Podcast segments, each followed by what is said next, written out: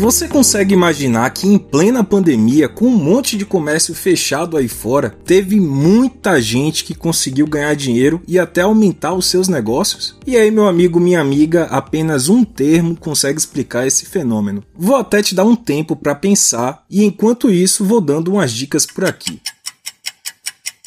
Todo mundo em casa, inclusive as crianças, home office, pessoal ali vendo os defeitos de casa, adotando pet. Bom, a resposta é óbvia: internet, ou no caso, vendas pela internet. Então, bora falar de empreendedorismo. Nesse programa aqui você vai conhecer os setores do varejo que estão, ó, em plena ascensão nas vendas online. E mais, os ramos que prometem bombar a partir de agora. Também conversamos com consultores para saber como você pode abrir um e-commerce e casos de empresários baianos que tiveram muito sucesso nessa área. Eu sou Vitor Vilar e te convido a sonhar com a sua loja virtual em mais um episódio do podcast semanal do Correio, O que a Bahia quer saber. Negócio certo, os melhores ramos para empreender na internet ainda em 2021. E eu lembro a você que o empreendedorismo é um projeto do Correio com patrocínio da CF Refrigeração, JG Engenharia e apoio da AJL Locadora. Fique de olho porque nessa quarta-feira, dia 29 de setembro, vai ter muito conteúdo em texto e ao vivo também no site do Correio 24horas.com.br. Quando se fala em pesquisa sobre e-commerce, a Neotrust é a referência nacional. Todo semestre a empresa publica estudos com dados sobre para onde o comércio na internet está indo. Daí eu conversei com Andrea Fernandes, que é a CEO da T-Group, a holding que controla a Neltrust. E ela me disse que o que chama a atenção é o crescimento em setores que havia um certo preconceito com compras na internet. Imagina comprar roupa e sapato online. Sempre foi um desafio por conta dos vários tamanhos e do cliente gostar de experimentar a peça. Porém, meu povo, aconteceu. O faturamento cresceu 21% nos primeiros seis meses de 2021 em relação ao primeiro semestre de 2020. Alimentos e bebidas teve um aumento de pedidos na ordem de 76%, mais do que o dobro do crescimento de todo o e-commerce, que foi de 37,6%. Isso só mostra que o brasileiro agregou o bom e velho mercado na sua cesta de compras online. E com um detalhe, tá? Não só nos grandes players como iFood e Americanas. Tem empresas pequenas vendendo comida e roupa por Instagram e WhatsApp. Daí já dá para tirar muita coisa, mas Andréa Fernandes foi além. Me falou de três setores que mais surpreenderam: artigos para pet, casa e construção e brinquedos. Nesses três setores, concordo muito com você, acho três movimentos bem interessantes. E nesses três setores, acho que é até importante a gente, antes até de falar dos números, eu compartilho aqui com vocês um pouquinho dos números, eu acho que tem um outro olhar super bacana que é entender que as pessoas passaram muito tempo dentro das suas casas, né? Os pets passaram a ser uma companhia ainda mais importante, né? A gente vê, uh, e esses dados a gente não tem, mas a gente vê uma série de movimentos acontecendo das pessoas adotando os seus pets, né? Cada vez mais gente querendo ter pet, porque ele, ele é uma companhia super legal, não só para quem tem criança, sempre foi uma questão, mas também para adultos sozinhos que, imagina, iam para os seus escritórios, encontravam seus amigos, estavam na rua e hoje passam muito mais tempo em casa por conta da pandemia. Quando a gente olha para o número de pet shop, ele é das categorias que a gente monitora a que mais cresceu. De novo, trazendo a referência de um crescimento de número de pedidos de 37,6% no e-commerce de uma forma geral para o primeiro semestre, o pet shop ele cresceu 92% versus o ano anterior, né, em número de pedidos. E quando a gente olha para faturamento, ele cresceu 80%. Então, realmente é um setor que marca uma nova era, né? Uma era das pessoas tendo mais pets, comprando online e contando com essa conveniência. A possibilidade de você ter serviços, inclusive, né? Assinatura de ração, esse tipo de coisa, traz muita conveniência e muita facilidade. Imagina que antes você estava restrito a comprar nas lojas do seu bairro. Hoje você tem a possibilidade de fazer uma pesquisa de preço e se você está numa cidade grande, conseguir por um preço mais barato uma ração que está vindo. E a ração é só um exemplo, né? Mas brinquedos para os seus pets vindo do outro lado da cidade. Então, acho que esse é uma coisa muito, muito, muito interessante também. Falando do segundo setor que, que você comentou, eu acho que ele, ele tem aí também esse movimento de já que estamos dentro das nossas casas por tanto tempo, vamos fazer delas cada vez um lugar mais agradável. E daí, quando a gente olha para isso, não só o setor de casa e construção, mas muitos setores que estão envolvidos em reforma de casa ou dar até um, um, upgrade, né, melhorar os meus eletrodomésticos, foram setores que cresceram muitíssimo. Então, quando a gente olha, por exemplo, o setor de eletrodomésticos, os eletrodomésticos cresceram 28,7%, ou seja, quase 29% em relação ao ano anterior. A parte de utilidades domésticas cresceu quase 10% e os móveis cresceram 9,5%, também quase 10%. E os eletrodomésticos, os eletroportáteis também 9,3%, e daí eu estou te dando números em termos de pedidos. Acho que realmente representa representa um movimento bem interessante. Puxando esse gancho até que você está trazendo da, da, casa, né? É, a gente vê aqui, e daí esse dado é bem quente, ele ainda nem foi divulgado para o mercado, você vai receber ele em primeira mão. E a categoria de imóveis, ela é uma das que a gente projeta um dos maiores crescimentos para Black Friday versus o ano anterior. Para você ter uma ideia, a gente está projetando um crescimento em, em faturamento de 76% versus a Black Friday Friday anterior. Trazendo aquelas outras categorias também que eu, que eu comentei para você, né? Então a gente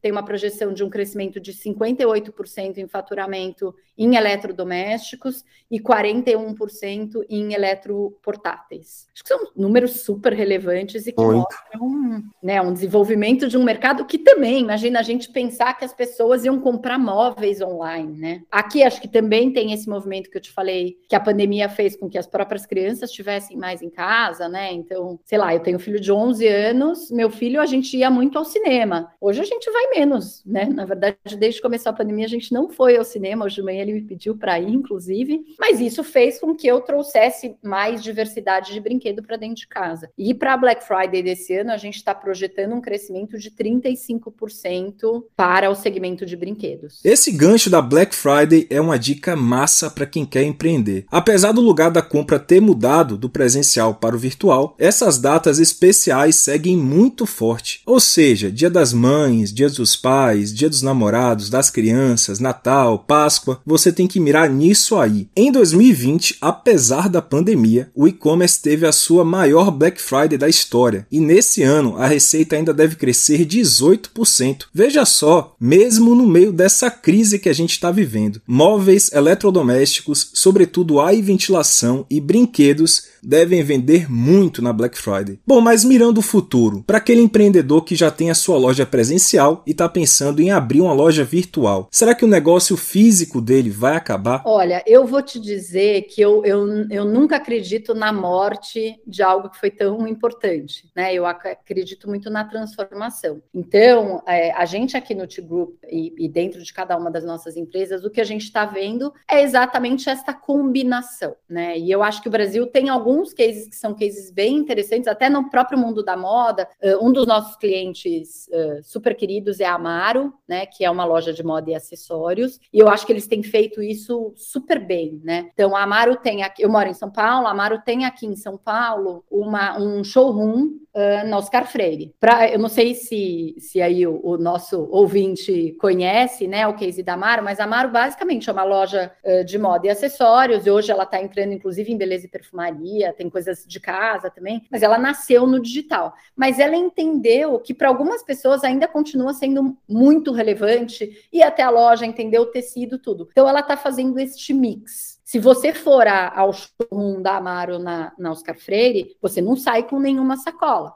Mas você tem lá os produtos, você pode experimentar, conhecer um pouco mais, você vai até um totem, se precisar, tem um consultor que te ajuda, você faz a compra ali e aquilo é entregue na sua casa. Eu acho esse um fenômeno incrível. Assim como eu também não, não acredito no final da televisão, né? Se falava muito, eu, eu, eu sou publicitária por formação e durante muito tempo se falava, ah, não, o mundo off, né? A Rede Globo vai morrer. Não, gente, a Rede Globo não vai morrer, ela vai se transformar e ela vai interagir com outros meios, né? E você vê o próprio efeito Big Brother de, de Twitter interagindo aí com Rede Globo. Então, acho que isso também é uma coisa bem interessante para os empreendedores ficarem ligados, né? Sim, sim. Esse caso da Amaro é bem legal porque tem algumas lojas aqui é, de empreendedores menores, né? Fazendo isso também, de colocando um showroom ali para poder as pessoas conhecerem os produtos pessoalmente, né? Depois que comprar, se quiser, já tem na, na, mente, compra pela internet. A gente, quando pensa assim nesses setores que a gente falou, sempre tem os grandes players, né, do mercado, tipo, sei lá, Magalu é um marketplace, né, muito grande. Tem também, é, na indústria pet, tem seus players gigantes. Amaro, que você citou, também é um player considerável aqui de roupa já no né? Brasil, muito grande. Como é a penetração do e-commerce, assim? Você está vendo pequenos empreendedores ou médios empreendedores também entrando com muita força nesse setor? Sem dúvida nenhuma. Acho que é, o e-commerce, ele abre a possibilidade de talentos se revelarem. De novo, vou te trazer exemplos pessoais. É, eu adoro sorvete. E durante muito tempo eu comprei das grandes redes. No começo, antes eu comprava de Kibon, Nestlé, tudo. Depois passei a comprar aqui em São Paulo, tem uma sorveteria que eu gosto bastante, que é a Bate de Latte, mas que elas são grandes. Eu hoje adoro comprar de uma sorveteria super pequenininha que eu conheci pelo Instagram, indicado por uma amiga, que eu compro online, ele me entrega com frete com preço super acessível. E isso a gente vem acontecendo o tempo inteiro. E daí eu reforço também a oportunidade que os próprios grandes e o marketplace dá para os pequenos. Então hoje você está, por exemplo, dentro de um Mercado Livre ou de uma Magalu ou de uma B2W, dá acesso ao empreendedor, mas também a valorização do pequeno. Né? A gente viu movimentos muito importantes acontecendo no mundo de bijuteria, no mundo de alimentos e bebidas, né? Então você conseguir comprar comprado local, esse é um movimento que está dando acesso também e visibilidade para empreendedores menores. Andréia também lançou algumas dicas para quem quer empreender, todas baseadas nas pesquisas da Neltrust. É, olhando aqui para os nossos dados, acho que a questão do frete é uma coisa a se prestar muito atenção, né? É, o brasileiro valoriza muito o frete grátis, né? Então, hoje, quando a gente olha para as vendas do primeiro semestre, uh, 55% das compras uh, feitas no e-commerce brasileiro foram com frete grátis,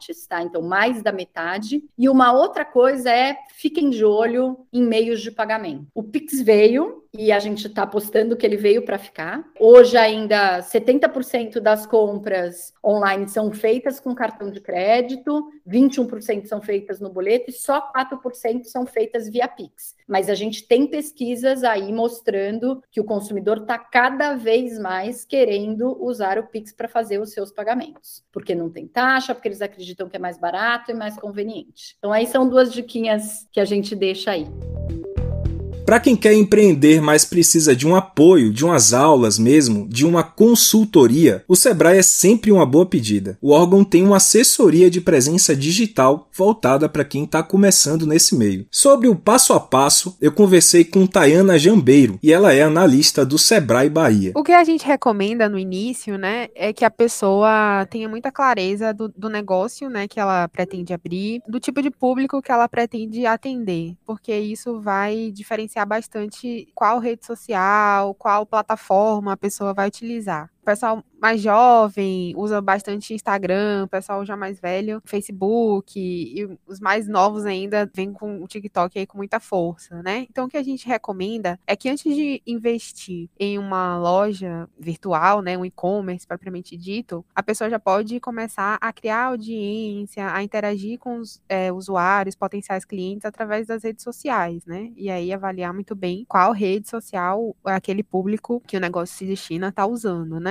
Então que eu recomendo é que a pessoa busque criar um perfil no Instagram, entender quais são as necessidades, quais são os tipos de dúvida que aquele público tem. Comece a criar conteúdo mesmo, porque ninguém quer seguir aquele perfil que se preocupa só em vender, vender, vender, sabe? Ofertar seus produtos ou seus serviços, né? As pessoas querem se conectar com perfis de empresas que gerem conteúdo, que agreguem, deem insights, né, para aquelas pessoas, para que ele colete essas informações, né, comece a se relacionar e consiga criar produtos mais bem direcionados, né, para esse público. A partir daí, a pessoa pode ter bastante insights para produzir conteúdo, né, continuar se relacionando com aquela audiência e aí evoluir para ter um e-commerce ou até mesmo uma loja física, né, futuramente. É, o Sebrae tem uma série de capacitações, né, gratuitas para esse tipo de público, para quem está começando uma empresa nova, para quem é, já tem, está dando os primeiros passos e quer compreender ainda mais. E, inclusive, a gente tem também uma consultoria para a criação do e-commerce, né, para quem decidir dar esse passo, que dá um desconto até de 85% para pessoas que querem criar seu e-commerce. Uma dúvida assim que vem muito, né, e que eu acho que amedronta alguns potenciais empreendedores, é tipo assim, poxa, mas vai ser muito difícil administrar uma loja virtual, um e-commerce. Mas hoje em dia administrar um e-commerce é mais fácil, assim, tá mais ao alcance do, do empreendedor médio, digamos assim, brasileiro? Sim, com certeza, né? A gente viu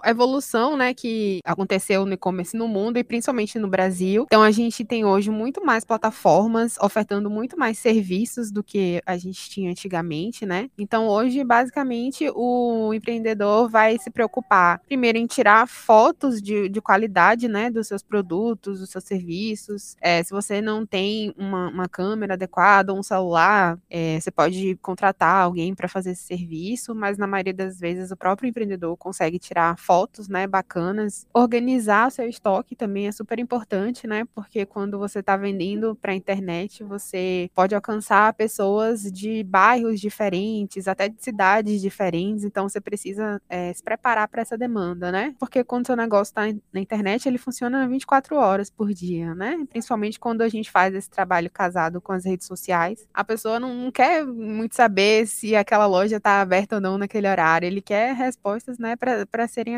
atendidos. Então é muito importante estar pronto para dar atenção ao seu público, é ter um sistema também de entrega eficiente, né? A experiência do, do, do cliente só vai terminar quando ele recebe o produto na casa dele, né? Então é muito importante ter toda essa cadeia bem estruturada, ver como que vai funcionar esse serviço de entrega para garantir que, que o produto vai chegar no prazo estipulado. É importante também considerar muito bem as questões de, de empacotamento, né, de embalagem, para que o seu produto chegue íntegro na, na mão do cliente. É, de maneira geral, é pensar na, na experiência do cliente como um todo, né? Desde quando ele tem o primeiro contato com a empresa até o momento que ele recebe o produto na casa dele, né? O Sebrae tem, inclusive, tem um serviço, né, onde você pode, o empreendedor pode hospedar sua loja virtual. Fala um pouco assim sobre esse serviço que o Sebrae oferece para quem está começando nesse meio do e-commerce. Pronto, é uma consultoria, né? E aí um, um, consultor vai trabalhar exclusivamente com a sua empresa, né? Vai primeiro fazer uma reunião, uma reunião de alinhamento, onde ele vai entender todo o negócio, né, da, daquele empreendedor, é, orientar como um empreendedor deve tirar as fotos, né, dos seus produtos. E aí essa consultoria vai criar toda a loja para o cliente disponibilizar. É, o cliente vai apenas alimentar, né, a, o e-commerce com as suas informações próprias. E aí essa, essa consultoria oferta ainda um pacote de benefícios. No primeiro ano, ele tem hospedagem gratuita, acompanhamento, né, do, do consultor. Importante, né, conversar com um dos nossos orientadores, porque ele vai, com certeza, ter a solução para cada caso, depende muito do empresário, mas a gente tem muitas soluções para apoiar o empreendedor nesse, nesse processo, né, de vendas.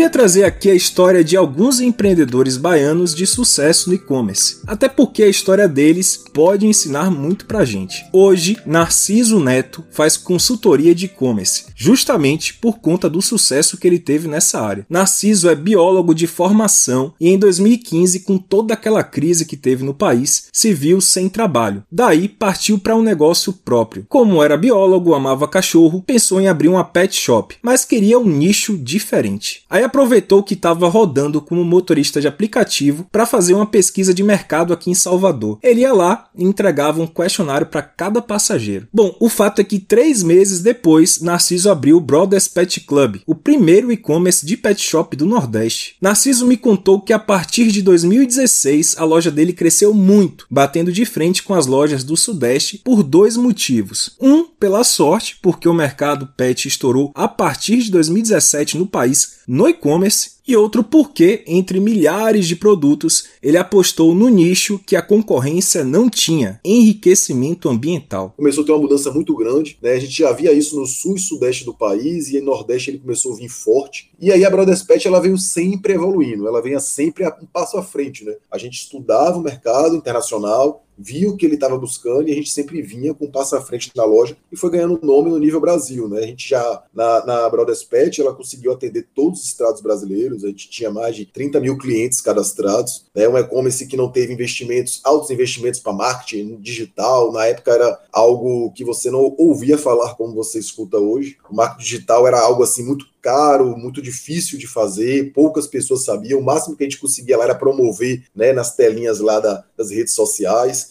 e as poucas agências que tinham esses sistemas cobravam muito caro. Né? E você sendo um empreendedor, onde você teve que vender seu carro, saiu de um emprego, passou por uma crise e passa por tudo isso, você não tem tantas ferramentas na mão para conseguir desenvolver algo e competir no mercado. E a forma que eu consegui né, de desenvolver foi trazer algo focado, né, ir para um nicho focado dentro do mercado, que dentro da minha região não tinha, que foi trabalhar exatamente com enriquecimento ambiental. Então a minha loja, a Brothers Pet Club, ela foi uma das primeiras lojas no Brasil a trabalhar 100% com produtos de enriquecimento ambiental para seu pet. O que é enriquecimento ambiental? É você enriquecer a vida, o dia a dia do seu pet. É você poder ofertar a ele uma alimentação com uma brincadeira, é você poder praticar atividades cognitivas para seu pet ele não roer as paredes, ele roer os móveis. E a gente sempre fala para procurar é, especialistas, hoje a gente tem muitos especialistas comportamentais que pode te ajudar. E essa loja ela vinha para isso. Era engraçado que minha loja era meio que uma farmácia, tá? Os treinadores, os na época eram adestradores, a gente viu para educadores, depois treinadores e educadores hoje que chama muito. Eles falavam assim, ó, não, aqui é a receita e vá lá na Brothers Pet e compre. Então eu tive muito cliente de receita, né? Receita da. Que massa. Indicação, né? Indicação, é a famosa indicação. É, é, receita, não. A receita. Aí muita gente chegava e falava assim: olha, aqui tá.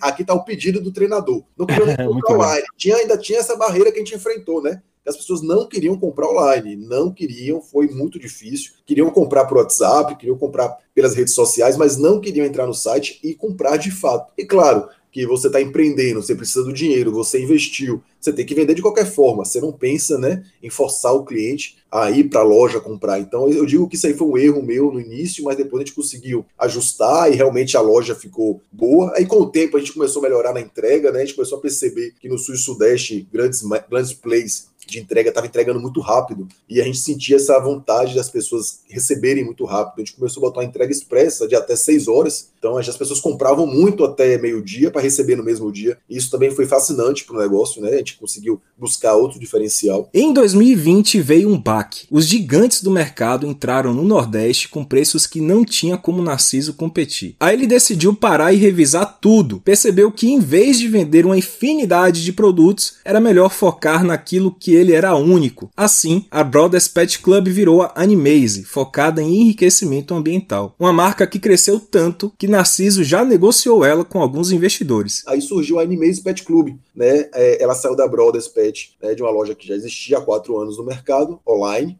e vinha o Animaze Pet Club focada 100% em enriquecimento ambiental. Ela está hoje é, com outro, outro gestor, mas a Animaze Pet Club ela veio totalmente focada com produtos que nenhuma outra loja grande tinha. A gente fez uma pesquisa e conseguiu trazer para ela produtos que as outras não tinham, então eu não tinha concorrência. Né? Acabou que eu voltei a ficar sozinho no mercado de novo, porque o, o empreendedor ele tem que estudar isso. Ah, eu vou vender café, mas todo mundo vende aquelas 10 marcas de café, né? E aí o que, que você tem que fazer? Você tem que procurar uma marca de café que ninguém tem, mas que seja tão boa quanto, que seja essencial e que caiba no bolso do consumidor consumidor e que ele vai começar a vestir a sua aquela marca. E aí você consegue no varejo fazer essa transformação, né? E foi assim que eu transformei, buscando marcas que as grandes redes não queriam trabalhar porque não era o foco delas. Eu consegui desenvolver a loja de novo e reacendi daí na pandemia, tá? Aí, rapaz, no meio da pandemia, quando vendeu a Animaze, Narciso pegou o dinheiro e abriu uma nova empresa. A Good Loving é uma indústria de snacks, petiscos orgânicos, que ele tanto fornece para outras lojas como vende num site próprio. Depois dessa história toda, eu perguntei a Narciso qual é o passo a passo para a pessoa se dar bem no e-commerce. Que não é apenas levantar um site, botar o produto, largar lá que vai vender. Loja online é a mesma coisa de você ter uma loja física, tá, Vitor? Não tem muita diferença, não. É ilusão quem acha que vai abrir um e-commerce, vai empreender no e-commerce e não vai ter os mesmos trabalhos que tem uma loja física. A diferença é que você não tem um ponto físico. Você pode ter uma economia de custo de ponto, de depósito, de local. Você pode começar em sua casa, mas os custos de imposto, de estratégia, de gestão, às vezes supera até um físico. Mas claro que você consegue mostrar o seu produto para o mundo. Né? Você não fica preso em uma região. O foco do online é atingir, atingir mais pessoas. E na pandemia que a gente teve, né, a partir do ano passado, foi a explosão do marketing digital. Né? Todo mundo abriu online, todo mundo abriu loja, saiu desesperado montando de todas as formas, em plataformas integradas, em plataformas não integradas, com programador, sem programador. E aí você consegue hoje observar essa explosão de lojas online, né? Ainda mais no mercado pet também. Eu, quando eu comecei em 2014 para 15, tinha eu, mais dois que tentaram e não conseguiram. E hoje, se eu abrir aqui, a gente acha mais de 15, 20 e-commerces vendendo os mesmos produtos que toda loja física vende. Por que, que você foi para o e-commerce assim? Por que, que você escolheu? O que é que você levou, levou em conta? O empreendedor, ele é empreendedor. Né? Ele tem que estar tá à frente. Se você faz igual, você não é empreendedor, você vai ser um empresário. Se você empreende e ousa, você será empreendedor. Então eu usei. Né? A gente não tinha mercado online, não existia pet shop online. É, só existia no Brasil três pet shops online, mais quatro assim conhecidos. Então vamos dizer que tinha sete pet shops online. Se eu fosse por físico, eu seria mais um negócio. Eu seria mais um ali. Então eu queria inovar, eu queria ter algo diferente. E quando o empreendedor, você é empreendedor, não apenas você quer montar um negócio para lhe sustentar ou para ganhar um dinheiro para porque está passando uma crise ou porque você não tem trabalho, você faz coisas que Deus duvida, tá? Você faz loucura, você bota seu dinheiro onde você não imagina que vai voltar, cria coisas e aposta no que você criou. Então eu fiz uma aposta, eu falei, o mercado online não tem ninguém. Será que eu vou conseguir vender? Ninguém compra online. Meus pais dentro de casa falavam, eu não compro online, vai clonar meu cartão, vai roubar, todo mundo tinha essa conversa. Eu falava, caramba, e aí? Eu falei, rapaz, eu vou. Eu vou pro mercado online e vou mostrar à população baiana que ele pode comprar a ração do cachorro dele online, vai comprar os acessórios, a coleira dele, e aí eu fui mostrar mostrar isso ao, ao, consumidor baiano, né? E a gente, graças a Deus, mostrou na cara e da coragem, né? Gastei horrores, na verdade, para montar um site na época, eu tenho até vergonha de falar quanto eu paguei para montar um site para mim, foi um absurdo, louco mesmo, e aí eu queria, eu queria, vendi carro, vendi tudo que eu tinha, pedi dinheiro emprestado, juntei com um sócio. Mas foi bem caro então, né? Foi, foi bem caro, foi bem caro, quase um carro popular, para montar todas as ferramentas que nossa loja tinha, nossa loja tinha muita ferramenta, foi uma média de 18, 19 mil reais no site, olha que absurdo. Hoje você monta um site de graça, máximo você monta aí é dois mil, três mil reais com a parte de design. A minha loja não era em loja integrada nenhuma, era plataforma própria quando foi montado, então ela foi criada e programada, cada detalhe, mas você hoje consegue fazer lojas que já estão praticamente prontas e você consegue adentrar e ter uma experiência também muito legal para o consumidor. E eu perguntei também como ele resolveu três desafios fundamentais da loja virtual: montar o site em si, onde guarda todo aquele estoque e como é que faz as entregas. Você tem só o Correios e algumas transportadoras caríssimas e que você tinha que montar esse online que eu falei robusto, né? Você ficava naquela pressão. E eu comecei na sala de minha mãe, tá? Eu comecei comprando as coisas. Minha mãe morava em São Paulo na época. Montei a estrutura na sala de minha mãe. Acabou que a sala ficou pequena. A gente foi, junto com meu primo, a gente foi para um, um, local onde era empresa familiar já da família. E cederam uma sala pra gente. Acabou que a gente acabou com a empresa familiar e virou tudo a nossa empresa, Brothers Pet. Você precisa, pra você montar online, primeiro você precisa ter, saber que nicho você vai trabalhar, né? Como é que tá esse nicho no mercado? Se você tem fornecedor bom, se seu fornecedor tem preço para lhe passar, para você ter preço para passar para o seu consumidor. Você tem que avaliar os impostos, se você compra fora ou não. Você tem que fazer uma série de avaliações na escolha do produto. Eu digo sempre que é quando você não produz o produto, né? Quando você está no varejo que você compra e vende, você tem que fazer toda essa estrutura. E quando você produz, você tem que fazer os cálculos de produção também. Daí hoje para a plataforma tá fácil demais. Hoje você pode contratar qualquer empresa que trabalha com isso e você ir para plataformas já pré-prontas Né? As empresas vão apenas lhe dar consultorias de instalação de APIs, que são as ferramentas que você precisa para pagamento, para frete e designs para a loja, né? para a loja ficar bonita, fazer banners, fazer cards, enfim. Então, você tendo uma, uma empresa hoje especializada nisso, ou você sozinho, se você tiver experiência, você pode entrar em qualquer loja né, que integra vários sites e existe milhões de plataformas, você paga mensal e você cadastra seus produtos. Até aí é fácil você fazer isso, né? Como falei. Mas aí você tem que ver a logística também disso, né? Por exemplo, hoje em dia, antes do meu tempo, eu só tinha os correios, então eu tinha que pagar fretes caríssimos e isso inviabilizava muito, muito, muito, muito. Eu, graças a Deus, como estava nessa evolução, eu acabei conhecendo várias plataformas de courier, né? Que, que integra correio, transportadora, várias coisas e a gente ficava nessa disputa de preço. Mas o empreendedor do online, ele precisa ter tá, uma sala um depósito, alguma coisa pequena, ele pode começar na casa dele, se ele tiver espaço, e daí então ele vai alugando a sala, ele vai para um depósito, ele vai aos poucos né, se desenvolvendo. Ele não precisa acordar hoje, eu tenho uma loja online, vou alugar um depósito, vou criar um custo para mim alto de aluguel, não vou conseguir às vezes ter a receita lá na frente nos primeiros meses, porque existe muito investimento em marketing. Então ele pode começar restrito né, a seu ambiente, se ele tiver algum espaço para colocar os produtos dele, a fabricação, e daí então ele vai. E aí ele vai procurar hoje correios ou outras agências, você não precisa mais sair batendo em porta, você, você cadastra em 10 é, sites de courrier, e aí você acaba escolhendo a mais barata e vai levar no local para fazer as entregas. E as entregas na cidade você também tem opções, ou você faz a contratação do motorista, ou você vai entregar mesmo, ou você faz o custo. Eu comecei entregando, tá? Eu comprei um carro na época, e aí eu saí entregando, eu mesmo entregava. Eu trabalhava de manhã toda, quando chegava final da tarde, eu saí noite toda entregando em todo mundo. Então, assim, hoje em dia o que eu indico para a galera que quer empreender nesse mercado online é começar pequeno, custos enxutos, né? E focar no marketing da loja, no produto que ele vai trabalhar e no acesso da loja, né? O, a compra, né? Se é um acesso bom para o cliente, se ele está na plataforma boa, na plataforma que não trava, uma plataforma que dê segurança. E daí então ele vai desenvolvendo, ele vai aprendendo e ele vai desenvolvendo.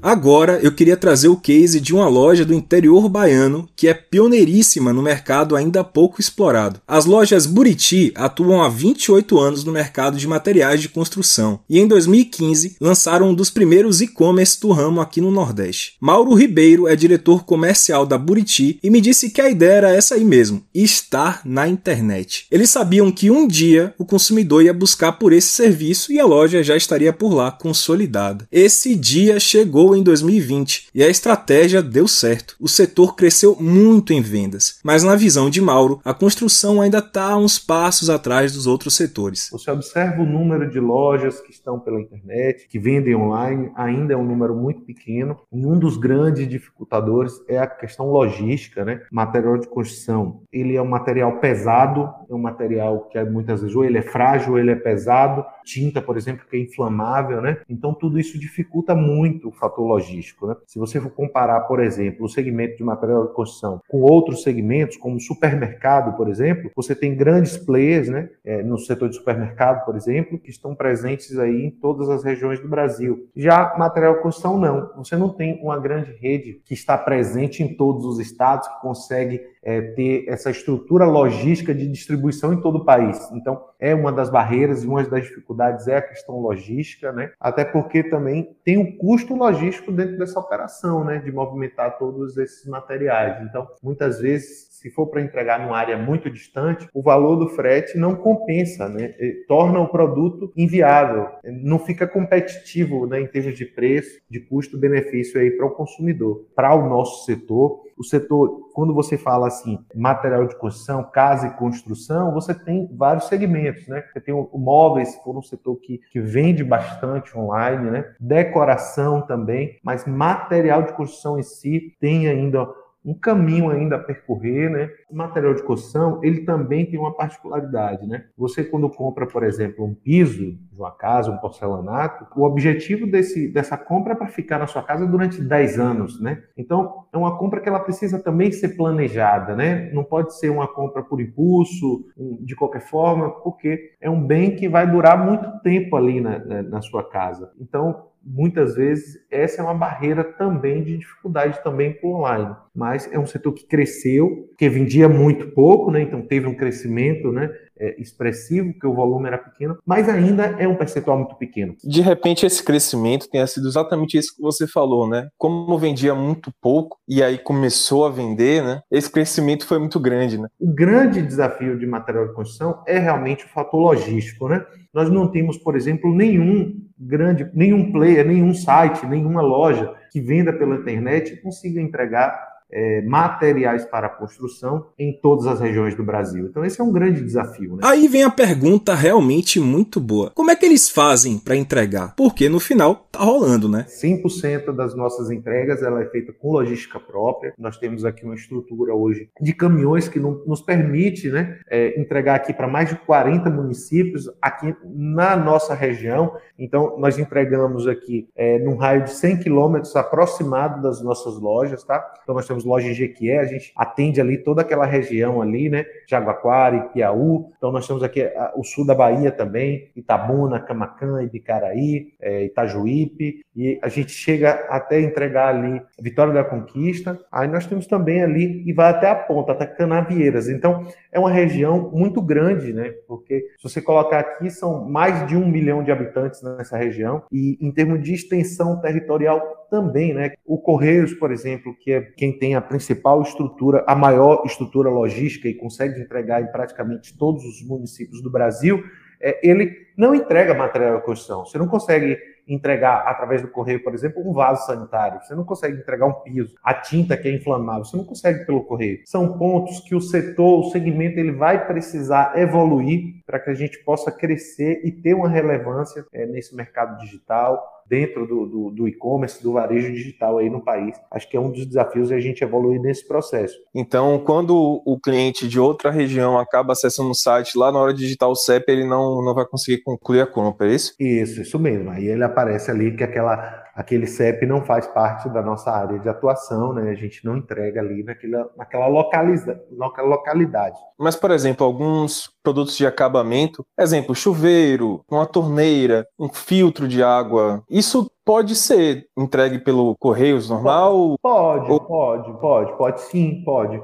É, esse tipo de produto pode ser vendido, inclusive nos marketplaces é possível encontrar esse tipo de produto, que são produtos de reparo, né? Mas é, é representa um volume pequeno, né? Dentro do, do, do universo de material de construção, que a grande maioria dos produtos tem uma dificuldade um pouco maior. Esses produtos, ventiladores, por exemplo, é tanto que ventilador a parte de ventilação, né, que a gente fala ventilador de teto, aqueles produtos, eles não estão dentro daquela separação, né, que é feito pelo, pelas categorias de e-commerce, eles não estão nem dentro de, de de material de construção, estão lá na parte de eletrodoméstico, né? Apesar de trabalhar com esses produtos, Mauro diz que por conta dos impostos não vale a pena entregar fora da Bahia. Aliás, essa é a dica para os empreendedores. O imposto pesa muito. Muito, muito, muito. É, aí entra a parte da contabilidade, né, que tem que fazer todo o estudo de viabilidade tributária do negócio, né? Nós temos, como é de conhecimento aí da maioria dos empreendedores, diferentes alíquotas de CMS por estado, né? Então nós temos, por exemplo, São Paulo, que é uma das menores, 7%. Aqui na Bahia, nós temos uma alíquota aí de 18%, né? Isso torna competitivo, mais competitivo os produtos que estão lá em São Paulo. Agora, quando ele vai vender para cá, ele também paga esse diferencial de estado, né? Então, todo negócio ele precisa ter um estudo de viabilidade, principalmente é, dessa parte tributária, né, da parte da contabilidade, porque os tributos hoje são responsáveis por uma parcela grande nos custos das empresas, né? Então precisa ser bem estudado. É, tudo vai depender da estratégia de negócio. Agora, material de construção, eu acredito que é, ainda tem essa coisa muito regional, né? Você tem ali, o consumidor ele compra na loja do bairro, e isso eu acredito também que pode ser é, é, refletir também nas compras online também. Ele dá preferência né, pelas lojas que estão ali mais próximas, estão em torno ali, que tem uma logística mais fácil, que se tiver qualquer problema, ele sabe que ele vai ali na loja, vai resolver, ele conhece quem é o vendedor. Então, tudo isso facilita e é uma característica do segmento de construção. O que que motivou, assim, vocês há quatro anos, né, cinco anos, como você falou, entrar no e-commerce, assim? Foi uma, uma questão de se posicionar logo num segmento que pode crescer? Como é que, o que é que motivou vocês? É, na realidade, Vitor, foi realmente pensando no médio e longo prazo, né? Até porque naquele momento é, você precisa criar uma audiência, os custos eles são altos, né? No, no, então é uma operação que ela ficou durante anos, né? Que ela não se pagava, a empresa fazia esse investimento de ter o e-commerce. Hoje não, hoje a gente já tem um e-commerce estruturado, né? Que ele é uma operação hoje que ele já, já dá o retorno para a empresa, mas eh, os quatro primeiros anos foi realmente um investimento pensando nesse médio e longo prazo, pensando em ser uma opção de compra para o consumidor. Então, nós nos posicionamos dessa forma. O consumidor ele pode acessar o nosso site, ser atendido pelo WhatsApp, nós temos um chat com atendimento. Se quiser pelo, pelas redes sociais, também nós fazemos o atendimento. Pode montar o orçamento, vem comprar na loja. Então, assim, é uma opção para o consumidor. O consumidor é quem escolhe como ele quer comprar. Antes de me despedir, eu lembro a você que o empreendedorismo é um projeto do Correio com patrocínio da CF Refrigeração, JG Engenharia e apoio da AJL Locadora. Fim então de mais um O que a Bahia quer saber podcast semanal com reportagens especiais do Correio. Eu sou Vitor Vilar e produzo, faço o roteiro e edito esse podcast aqui. Eu volto na próxima semana. Pense aí no negócio dos seus sonhos e até lá.